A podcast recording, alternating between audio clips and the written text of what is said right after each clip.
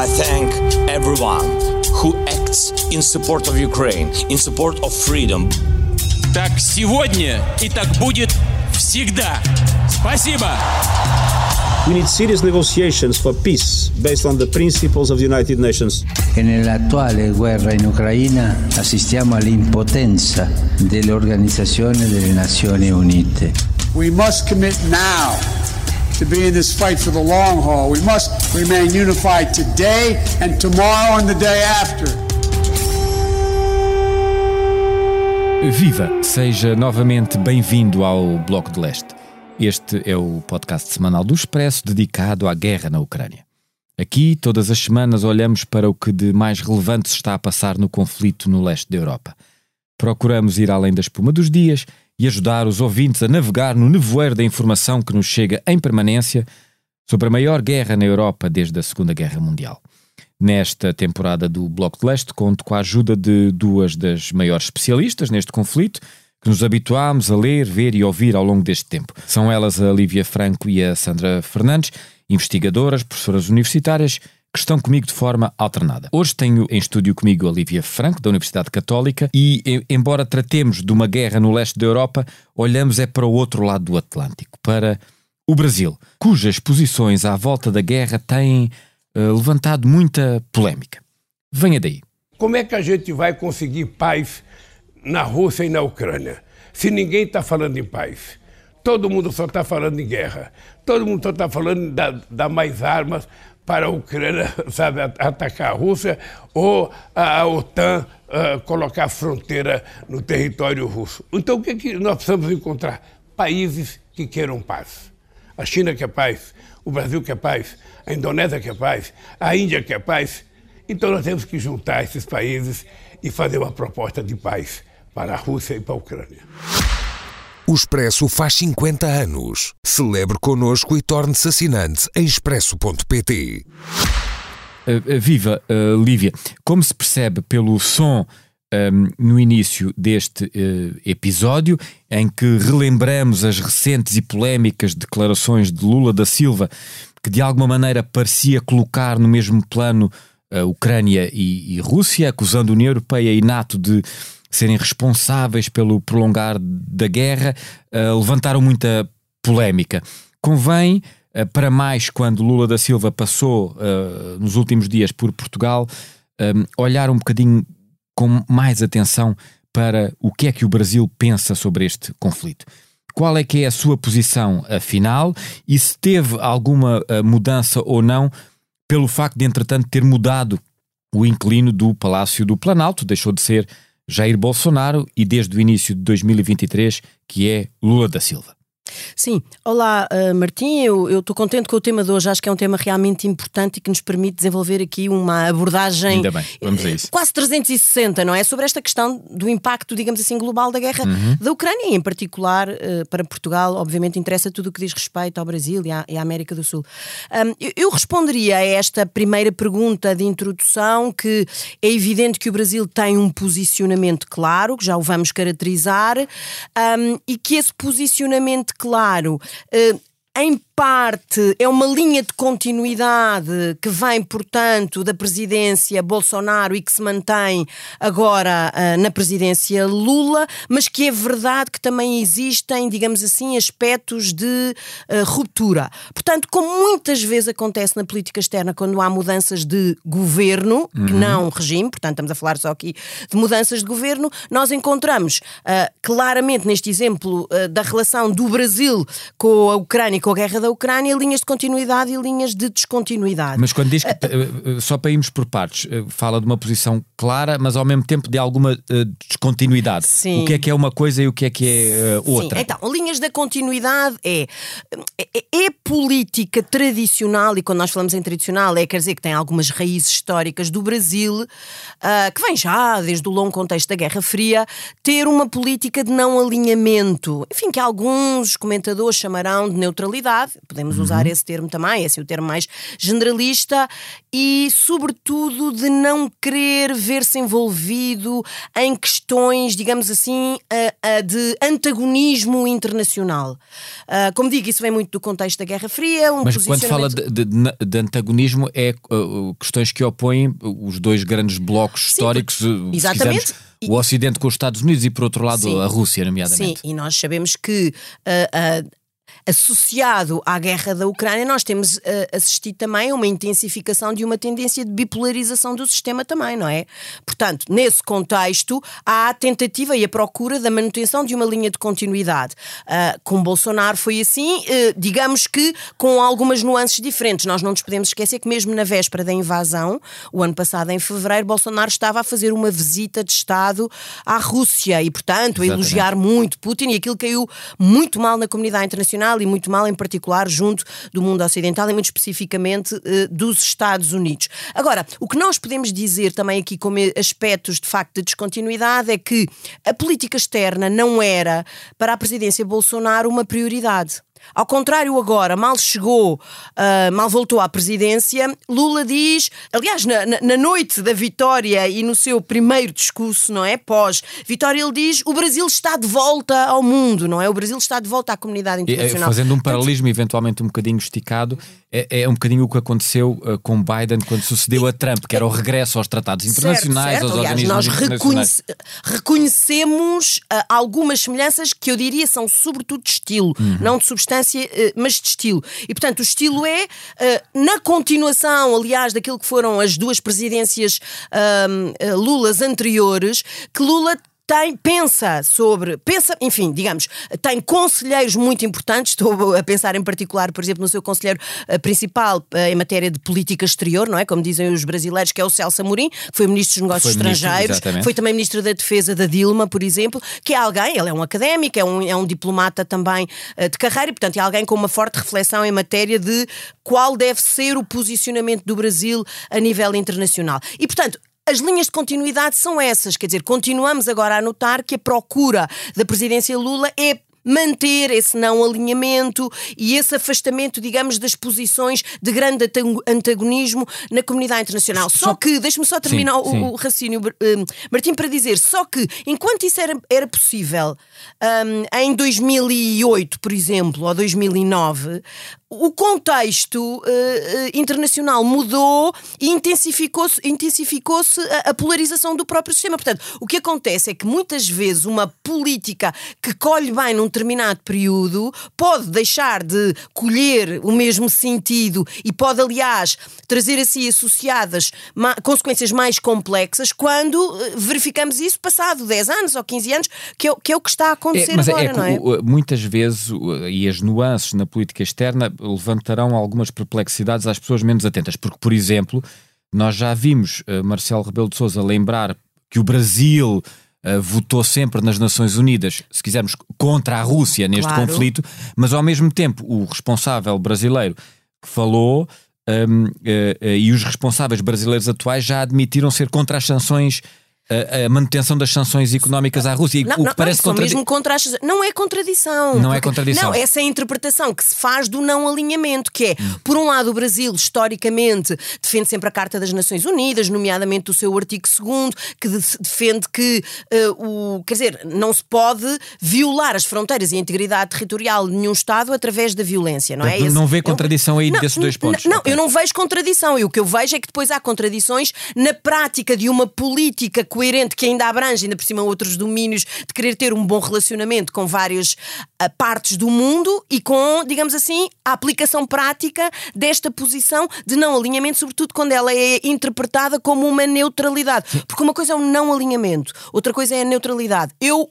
no fundo, o que estou aqui a querer dizer é que, num contexto de muito maior polarização e de 14 meses de guerra, com as implicações que daí decorrem e que são já manifestas do ponto de vista político e material em todo o mundo, a neutralidade é uma coisa quase impossível. não é? Portanto, podemos procurar ter uma posição não, não alinhamento mais definida, mas a neutralidade é uma coisa muito, muito, muito, muito mais difícil. Ora, é interessante notar, por exemplo, vou dar aqui um, um exemplo. Os países ocidentais, em particular os Estados Unidos e a União Europeia, acolheram com satisfação a eleição de Lula, uhum. a reeleição agora de Lula. Mas eh, quer dizer, todo este posicionamento de uma, de uma interpretação do não alinhamento como neutralidade do, do, da, da política da, da, administração Lula não é uma coisa que calha nada bem ah, o, o, junto sim. do Washington e junto de claro, Bruxelas, não é? claro. é? E portanto isso levanta imensos problemas do ponto de vista da sua Agora, concretização prática. Explique-nos um pouco melhor. Há pouco falou do, de uma espécie de regresso ao mundo, penso que foi a expressão uh, que usou.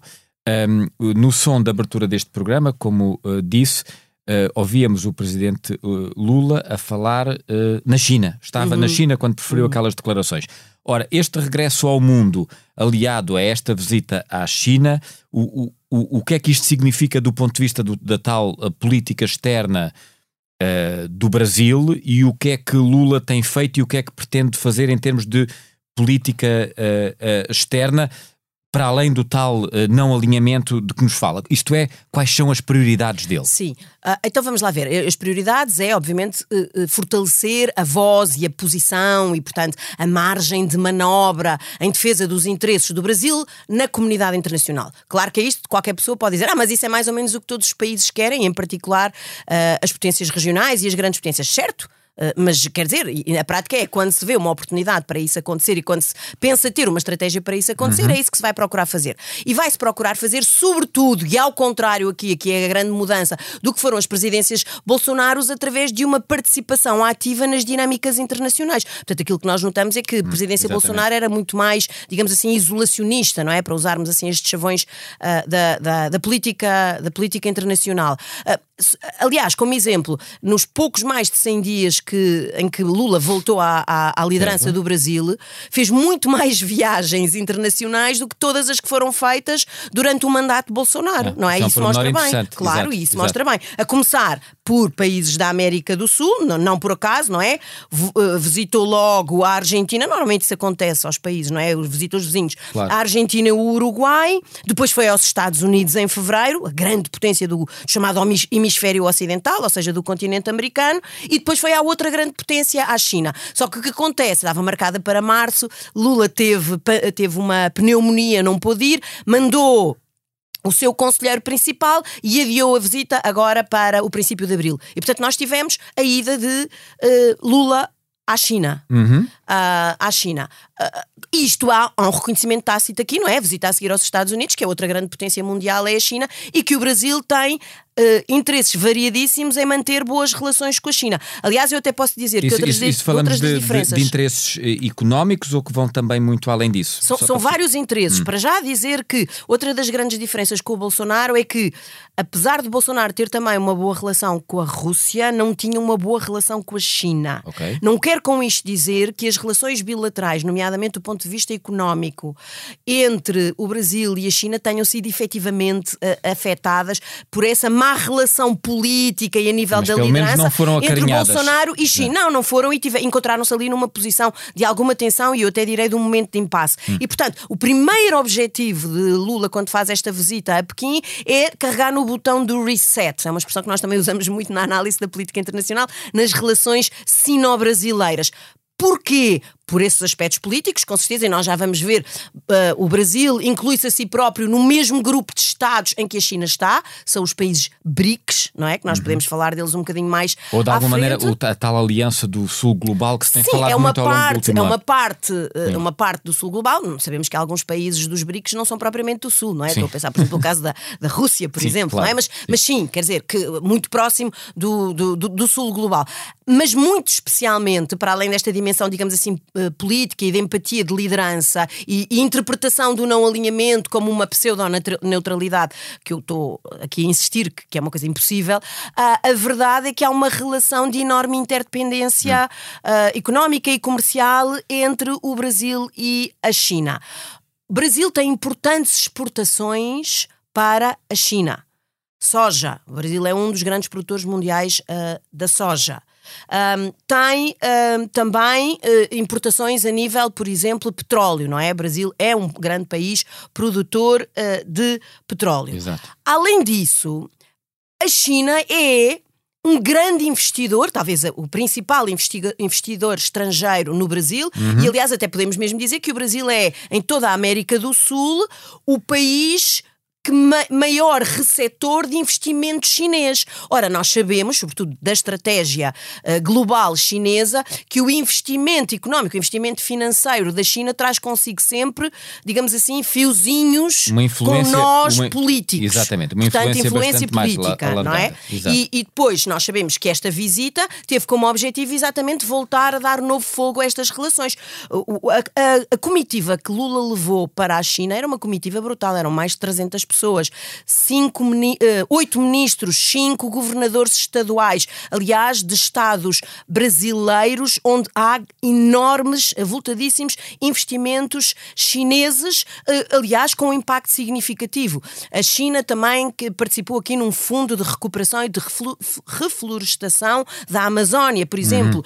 Uhum. Um, aqui uma. Um, a Embraer uh, uh, brasileira, portanto, vai, quer vender e está a vender 20 aviões comerciais às linhas aéreas chinesas. Eu podia continuar a dar uma série, uma série de exemplos, também no domínio da cultura, do turismo, que mostram bem como, de facto, estas relações sino-brasileiras são relações mais densas que têm crescido e aliás nós podemos mesmo dizer isto é, um, é factual que desde 2009 o, a China é o principal parceiro comercial do Brasil, tendo nessa posição destronado os Estados Unidos. Ora, isto tem impacto e tem significado político. Uhum. De, de, uh, há, um, há uma outra, uh, um outro lado que nós temos que abordar uh, neste episódio, que é a relação do Brasil com a Rússia. Se certo. quisermos, é outro polo aqui. Mas antes de entrar nesse ponto, apenas uma pergunta ainda sobre o papel que o Brasil aspira neste concerto das nações. Um, falámos de alguma neutralidade, falámos da questão económica. Eu gostava de saber, por exemplo, Sim. do ponto de vista de, político, um, a presença ou a vontade do Brasil em fazer parte do Conselho de Segurança das Nações é, Unidas. duas, duas coisas aqui, muito sim. importantes. A primeira é recuperar a reputação internacional sim. do Brasil, muito, muito abalada pelos anos Bolsonaro e, sobretudo, pelos acontecimentos pós-eleições uh, realizados, enfim, junto dos órgãos de soberania pelos uh, ditos apoiantes de, de Bolsonaro. E, portanto, há mesmo essa vontade clara de trazer uma boa imagem ao Brasil. E depois, de facto, é isto. Quer dizer, há muitos anos que o Brasil eh, quer fazer avançar uma candidatura séria e com muitos apoios para membro permanente do Conselho de Segurança da Organização das Nações Unidas. Se há questão que tem vindo a marcar a agenda de reforma da grande organização internacional é alargar o número de membros permanentes no Conselho de Segurança, que é o órgão principal. Só isso dava um programa inteiro, porque é certo, daquelas reformas certo. que nunca avançam. Mas exatamente. nós sabemos que o Brasil é um país que está num, num uma boa posição, não é? Porque trazia Está uma representação da América Latina, um outro país do continente americano para além dos Estados Unidos e que colhe muitos apoios internacionais. Aliás, declaradamente há muitos anos, por exemplo, tem o apoio português. E parece que agora, nesta viagem, de alguma maneira, também conseguiu reforçar o apoio da China e a China é um membro permanente do Conselho de Segurança, portanto é um voto muito importante nessa candidatura.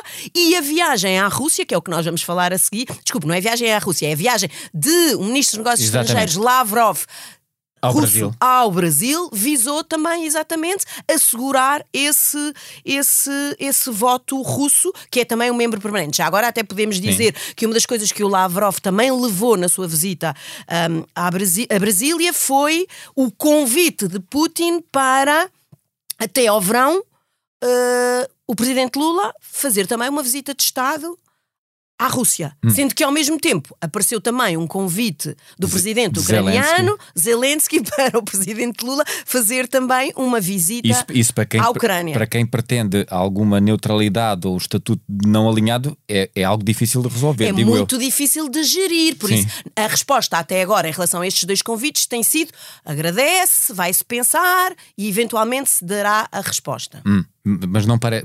quer dizer, não parece fácil ou será sempre alvo de críticas ou suscetível uh, de críticas, mas desenvolva então um pouco uh, a propósito da visita do, do muitas vezes polémico uh, Lavrov. Lavrov. ao Brasil. Aliás, Lavrov não foi apenas ao Brasil, foi a vários países da América Latina, Venezuela, Cuba, Nicarágua. como é que estão o estado, qual é o estado das relações entre Brasil e Rússia. Uma vez mais, olho para as declarações de Lula, que pareceram de alguma maneira uh, ser muito simpáticas para os russos, os invasores, uhum. no fundo, uh, desta guerra. Eu, Quais as relações, os sim. laços e a dependência? Há, há entre uma linha países? de continuidade, não sim. é? Entre Lula e Bolsonaro. Okay. Uh, Já falou é aqui da visita de Bolsonaro. Sim, antes mesmo da guerra começar, que é mantiveram-se boas relações entre o Brasil e a Rússia, sempre num contexto justificado pela, pelo posicionamento de uh, neutralidade. Neutralidade, aliás, o Brasil. Sim, pela defesa de alguma multipolaridade no mundo. E, pois, portanto... porque as, as, potências regionais são potências a quem interessa a lógica da multipolaridade e o instrumento da diplomacia multilateral que tem mais, mais margem de manobra quando a distribuição global do poder é multipolar, não é?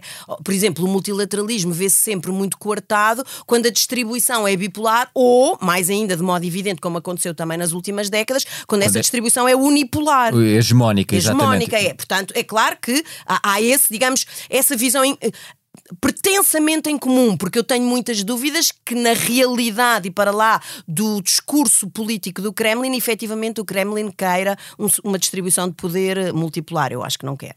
Mas pronto. Mas o, o ponto aqui também é um, interessa, uh, interessa ter essa boa relação com a Rússia. Há também aqui uma relação de alguma dependência económica uh, com a Rússia isso explica, podemos falar já um bocadinho disso, mas força, força. isso explica também porque é que desde o princípio, quer Bolsonaro, quer agora Lula, apesar de, de, de, terem votado, digamos assim, com o Ocidente, ou de, de apoio à resolução uh, de, iniciativa ocidental na Assembleia Geral a condenar a invasão e, e, a dizer que a Rússia tem que se retirar da Ucrânia, foram sempre contra sanções. Portanto, o Brasil nunca quis implementar sanções, okay. foi sempre contra e nunca aceitou, por exemplo, propostas, nomeadamente da Alemanha, para comprar munições ao Brasil para essas munições, vender essas munições ao, ao, à Alemanha, para a Alemanha depois poder, de facto, entregar à, à Ucrânia para ajudar as forças de guerra esta, da Ucrânia. Esta, a, a, tal dependência das relações económicas de que fala, eu encontrei um dado que me pareceu muito interessante. Sim que refere que a economia brasileira depende muito de uh, fertilizantes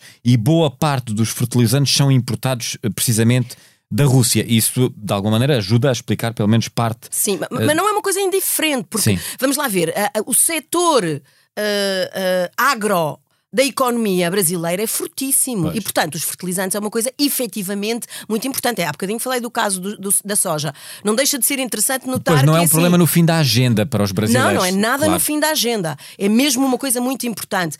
O, um quarto dos fertilizantes que são exportados para toda a América do Sul, e os países da América do Sul, lá está, têm um setor agrícola muito importante e com grande peso nas suas economias, um quarto vem da Rússia. Portanto, estamos a falar em particular do, do Brasil, porque o Brasil é efetivamente muito dependente, mas na verdade essa, essa alavancagem, digamos assim, até é para todos os países uh, da América uh, do Sul. Mas não é só, vamos lá ver, não é só a soja. Uh, a, a, questão da soja, por exemplo, da produção da soja, que aliás depois é muito interessante. A soja é produzida com os fertilizantes que vêm da Rússia e é sobretudo vendida depois para o mercado chinês que isso também é, é, é engraçado perceber esta tri, triangulação. Tudo, sim, isto anda tudo ligado. Claro, é a lógica da interdependência, não é? Da economia global. Além disso, por exemplo, os países da América do Sul, o Brasil, mas por exemplo também o Peru, e se nós estivermos com atenção às dinâmicas de grande descontentamento social que sim. se têm observado nesses países, um, eh, o trigo que, se, que, que a Rússia exporta para a América do Sul e para o Brasil é muito importante tem um grande impacto, sobretudo para as populações, digamos assim, mais pobres. Uhum. E nós sabemos que a guerra. Tem menos alternativas económicas, claro. claro. E que a guerra da Ucrânia. Uh, uh, uh, introduziu um elemento de grande disrupção, não é?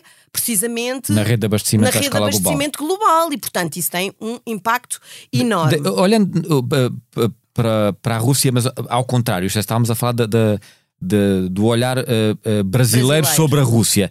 Mas uh, olhando para Lavrov e para este périplo na América Latina, que também me parece interessante, o, o, que é que os russos andam a fazer pelo mundo? Os russos estão a fazer uma coisa que é assim, que é, que é completamente evidente. Sobretudo que não é nova, mas que se acentuou agora no contexto da guerra na Ucrânia e, sobretudo, se acentuou no custo que a guerra da Ucrânia teve em termos reputacionais muito altos para a própria Rússia, que é andam a angariar apoios na comunidade internacional, junto daqueles países e daquelas regiões do mundo que, digamos, são mais sensíveis à própria narrativa e à própria estratégia que informa a política externa russa, Uhum. e esses países são, eu direi, todos os países, mas em particular os suspeitos do costume.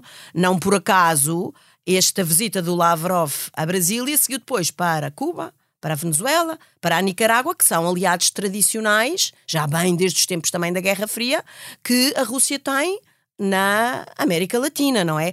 E- Vamos lá ver, e, e tenta trabalhar nestes países no sentido de alavancar a sua influência, gerindo bem estas commodities as quais estes países têm dependência. E eu até ac- acentuarei que, noutros casos, ah, como estes três países que eu agora acabei de referir, ah, por exemplo, a exportação de armas também é um aspecto muito importante não é? Que a Rússia exporta para estes países.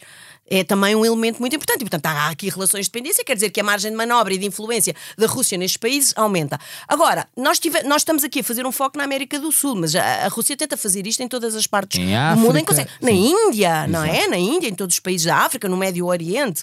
E, portanto, isso é um dos aspectos que quer fazer. O segundo aspecto, eu direi que não é tanto direcionado para as suas relações intergovernamentais, mas é trabalhar mesmo muito bem a sua narrativa, aquilo que os americanos chamaram nas últimas semanas a propaganda, junto das opiniões públicas. Ora, a opinião pública destes países não ocidentais, nomeadamente, por exemplo, do sul global, é muito sensível à maneira como a propaganda e o, e o framework, digamos assim, o enquadramento da propaganda russa eh, eh, eh, é estabelecido relativamente ao que verdadeiramente está a acontecer na, na Ucrânia. Portanto, que estes países querem paz, querem. E, portanto, se a, se a narrativa russa é toda olhar para isto como uma questão da Rússia querer paz e a Ucrânia é que não deixa, e os países ocidentais é que estão a armar a Ucrânia, e, e por isso é que a guerra continua, isto colhe muito bem junto das próprias opiniões públicas que depois são eleitorados e que depois votam também nos seus líderes políticos, não é? E que têm influência também sobre os seus líderes Oh, políticos. É isto que a Rússia quer. Sim, oh, deixe-me, eh, para- antes de terminarmos, olhar ainda para um outro vértice eh, desta discussão e volto uma vez mais às afirmações de Lula da Silva eh, no início. Nós tivemos nos últimos dias uma visita eh, de Estado do presidente brasileiro a Portugal e sem entrar em detalhes sobre o que foi ou o que não foi dito, eu gostava era de ter a sua opinião uh, sobre qual é o posicionamento que um país como Portugal, pertencente de pleno direito à União Europeia e à NATO, uh, deve ter uh, perante este tipo de uh, opiniões ou posicionamentos como o mostrado pelo Brasil. E de, que, e- e de que forma é que lhe parece que isto pode ou não afetar as relações entre os dois países? Eu direi que à partida não afetará a médio e longo prazo, vamos ver, porque também temos que ver como é que isto evolui, não é? Do ponto de vista da dificuldade, que me parece que vai crescer e que vai ser, eh, vai cada vez mais fazer pressão sobre o próprio eh, Brasil, no sentido de tentar, no fundo, ter uma política de boa fé sobre a paz internacional, dar-se bem com toda a gente, a defesa da multi, do, multi, do multilateralismo, mas depois, eh, quer dizer, a defesa disso manifesta-se também num apoio a uma potência de má fé que é a Rússia, não é? Portanto, eu acho que aí vai, vai haver uma grande tensão. Como é que Portugal se posiciona aqui? Em- Embora deixe-me acho só acrescentar, clara, sim. ao mesmo tempo, convém não esquecer que, além das relações históricas, Portugal tem hoje em dia eh, para cima de meio milhão de brasileiros imigrados no nosso país. Portanto, é uma Sim, comunidade temos uma grande comunidade nossa Exato, mas é lá mu- no, no- no Brasil, As não é? relações continuam a ser muito, muito importantes. Muito importantes, razões históricas e, e- e essas razões atuais de, de grandes comunidades, eh, eh, digamos assim, lados, expatriados exatamente. dos dois lados. Eu direi que a posição de Portugal é claríssima. A primeira posição é, digamos assim, uma posição de ser muito clara em relação à, àquilo que é a, a nossa nosso posicionamento nesta questão e, nomeadamente, em relação às au- autoridades brasileiras. Vamos lá ver, nós não temos que fazer interferência naquilo que, é, que são os processos internos de ponderação do Brasil relativamente ao seu posicionamento internacional. Não é isso que eu estou a dizer. Outra coisa é, nós não temos de nos coibir de dizer qual é a nossa posição, mostrar claramente qual é a nossa posição às autoridades brasileiras e explicar porque é que essa é a nossa posição. Isto é o primeiro aspecto. O segundo aspecto é isso afeta as relações entre os dois países? Eu direi que não à partida. Não necessariamente. Eh, tal como, por exemplo, não tem afetado as nossas relações com outros países, que, aliás, eh, tal como o Brasil, também fazem parte da CPLP.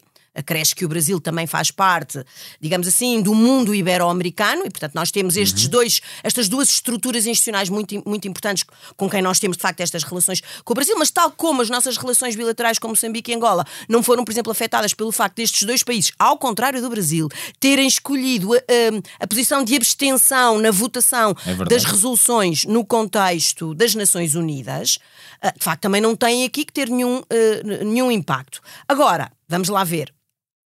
Portugal também tem de ser coerente e, portanto, a, preocupação é aqui: Portugal não pode abrir o flanco, Portugal não pode se fazer concessões só porque, de facto, é muito importante manter boas relações com o Brasil. Claro que é, mas tem que ser claro no seu posicionamento todos os países têm uma política externa que é feita de vários vetores. E o desafio de qualquer política externa é que esses diferentes vetores, no caso português, são muito evidentes, não é? É o Atlântico e a Europa, a razão pela qual nós apoiamos a Ucrânia, são estes dois, não é? Mas é também uh, o lusófono e é também, digamos assim, a defesa das nossas comunidades uh, residentes uh, por esse mundo fora, inclusive uh, no Brasil. E, portanto, qual é o nosso ponto? O nosso ponto aqui é um ponto de continuar a ser claro e firme na nossa posição, não questionar também o que é a linha de coerência que, de alguma maneira, permite que estes quatro vetores ou estes quatro alicerces se traduzam numa política externa que faça sentido e que seja equilibrada. A partir do momento em que nós começamos a fazer concessões ou a fechar os olhos, ou não sei, só porque de facto isto é muito importante, ui, então o edifício aí vai ser completamente posto em causa. Agora, tal como para o Brasil, a polarização que nós observamos agora no sistema internacional, decorrente daquilo que têm sido as consequências da guerra, coloca grandes desafios e vai continuar a colocar. Isso vai acontecer a todos os países, inclusive a Portugal, e Portugal também não está de todo hum, numa posição de conseguir escapar disso mesmo, não é? Isso, isso será eventualmente tema para um próximo programa. Muito obrigado, uh, Lívia, pelos seus esclarecimentos um, e o olhar sobre este tema tão atual. Nós ficamos por aqui com mais este episódio do Bloco de Leste, que pode ser ouvido no site do Expresso ou nas habituais eh, plataformas de podcast. Voltamos para a semana.